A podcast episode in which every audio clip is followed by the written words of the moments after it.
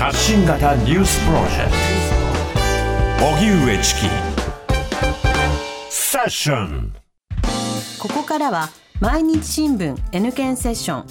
N 検はニュース時事能力検定を略した言葉で新聞やテレビのニュース報道を読み解く時事力をつけるためのビジネスにも役立つ検定です。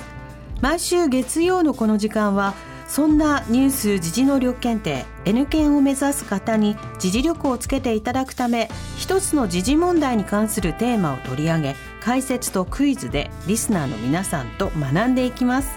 それでは今日取り上げるテーマはこちらです。2070年の日本の人口は今の7割に国の研究所が推計。厚生労働省の国立社会保障人口問題研究所は先月26日2070年までの50年間の人口推計を発表しました。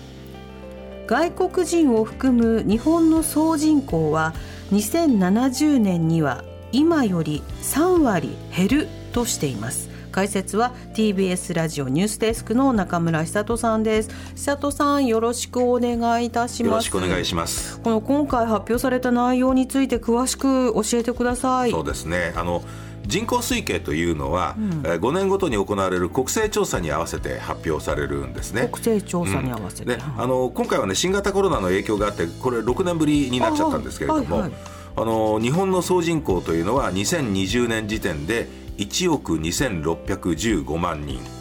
で、まあ、前回2017年の推計では2053年に1億人を下回るというふうにされていたんですけれどもこれ人口減少のペースがわずかに緩やかになっているということなんですね。で1億人を下回るのは前回推計よりも3年遅れて2056年というふうに、えー、まあ今回の推計では行っていると、まあ、それでも2070年には8700万人いわゆる3割減っちゃうと。いう見通しなんですね。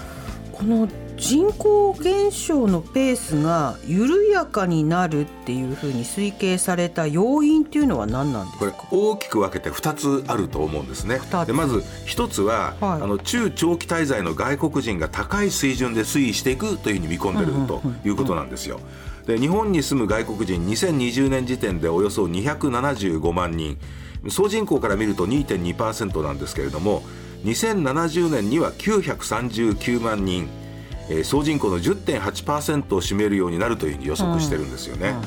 ただやっぱりね実際にその日本への流入が高い水準で続くかどうかっていうのはそんなに本当に楽観的でいいのかなっていう気もするんですよね。そうですよね、うん、それはそう思いますあの外国人労働者を受け入れる特定技能とか、技能実習制度の改革がどういうふうになっていくかというのもありますしから日本の国際競争力などにも左右されるわけですよ、うん、今のような円安がどんどん進んでいったらいや日本で働くよりももっとね相場的に強い国で働いた方が儲かるから、日本よりもそっち行った方がいいっていうふうに逆に外国人が減っちゃうっていう可能性だってなきにしもあらずなわけですよね。本当にそう思います私も、はいそしてもう一つの要因っていうのは？これが大きいんですよ。寿命が伸びる。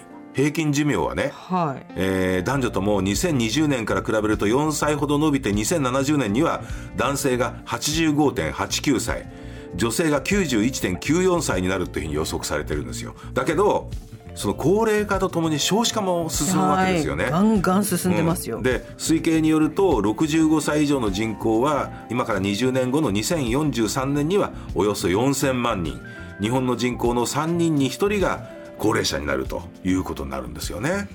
でもこうなってくると久里さん社会機能って維持されるんですかね？心配。心配ですよそれは。高齢者の介護とかね。いびつな形にそうそうそう。医療とかこれ増えるわけでしょ、うん、でそこに来て現役世代はどんどんどんどん先細りになっていくわけですよ人数がね、え。ー、で公的年金制度だからもうどんどん給付が下がっていくというね、うん、そういう可能性もあるわけですよ、うん、で厚生労働省のね担当者は外国人が増えるからプラスとマイナスの効果は相殺されるだから年金の給付水準は下がらないというふうに強調してるわけですよね。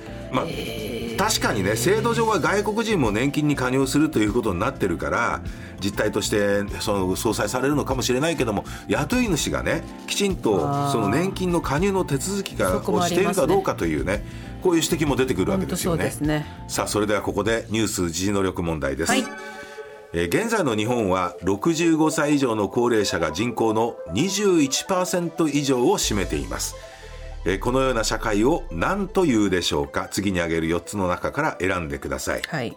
1高齢化社会。2高齢社会。3超高齢社会。4高学歴社会ラジオをお聞きの皆さんも一緒に考えてみてください。それではシンキングタイムスタートです、リスナーの皆さん一緒に考えましょえー現在の日本は65歳以上の高齢者が人口の21%以上を占めています。このような社会を何というでしょうか？次に挙げる4つの中から選んでください。1高齢化社会。2高齢社会。3超高齢社会。4高学歴社会。はいシンキングタイム終了ですリスナーの皆さんどうぞ一緒にお答えください。南部さん回答何番でしょう？う3番です。3番超高齢社会。その通りはい正解ですね、どうでしたかリスナーの皆さんは、これね WHO がこれ定めてるんですよ、はい。で7%を超えると1の高齢化社会、ね、で14%を超えると2番の高齢社会、はい。で21%を超えると3番の超高齢社会というふうになるわけです。なるほど4番の高学歴社会は全然関係ないよねこれはね。あ設定時が、うんで日本は1970年に高齢化社会、はいで1994年に高齢社会になったんですあね。94年にもうそうだったんだそうなすでにんですよ。で超高齢社会になったのは2007年なんですよね。だから13年しかかかんなかったっていうことなんですで去年の高齢化率は28.9%また一段と上がってきてると。もう別の言葉が必要になってきちゃいますよ。だから今後さらにね高齢化率高くなるというふうに見られてるわけで、まあ、少子化対策というのは急務なわけですよね。で一人の女性が一生に産む子どもの数にあたる合計特殊出生率というのは、2021年の1.30から2070年に1.36になるという推計されてるんですよね。まあほ、ちょっと増えるということなんですよ。ほ。で安倍元総理2015年にえー2050年を超えてもい人口1億人を維持するんだ。出生率を1.8に引き上げるというふうにね宣言したわけなんですけれども、そうそう。それから8年経ったけれども達成はまだ程遠いということなんですよね。で岸田総理も異次元の少子化対策というふうの掲げてるわけですけれども、だけどそれとて本当にこれでねその対策になるのかというふうなクエスチョンマークも出てくるしこれだけ前から言われているその少子化対策っていうのは遅として進まないというのがねいかがなものかなという気がしますわね。はい。久里さんありがとうございました。来週もまたよろしくお願いいたしはい、お願います,、します。さあここでプレゼントのお知らせですニュース時事能力検定の公式テキスト発展編を5名の方にプレゼントします。おはがきの方宛先は郵便番号 107-8066TBS ラジオ荻上チキセッション。ニュース検定公式テキストプレゼントの係までです。メールの方は ss954-tbs.co.jp で受け付けています。あなたのおところお名前お電話番号をお忘れなく。ニュース時事能力検定は年3回実施しています。次回の検定は6月25日日曜日に実施します。公式サイトにて申し込みを受付中です。全国37都市の公開会場で受験するマークシート試験のほかご自宅でインターネットを経由して受験する IBT 試験も実施します。申し込み締め切りは今日5月15日です。詳細は公式サイトをご覧ください。毎日新聞 N 検セッション。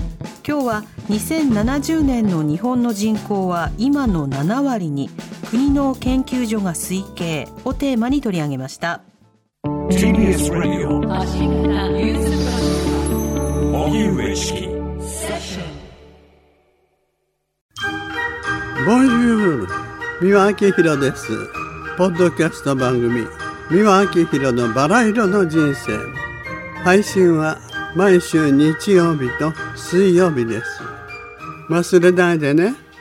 忘れないでね。でんでん。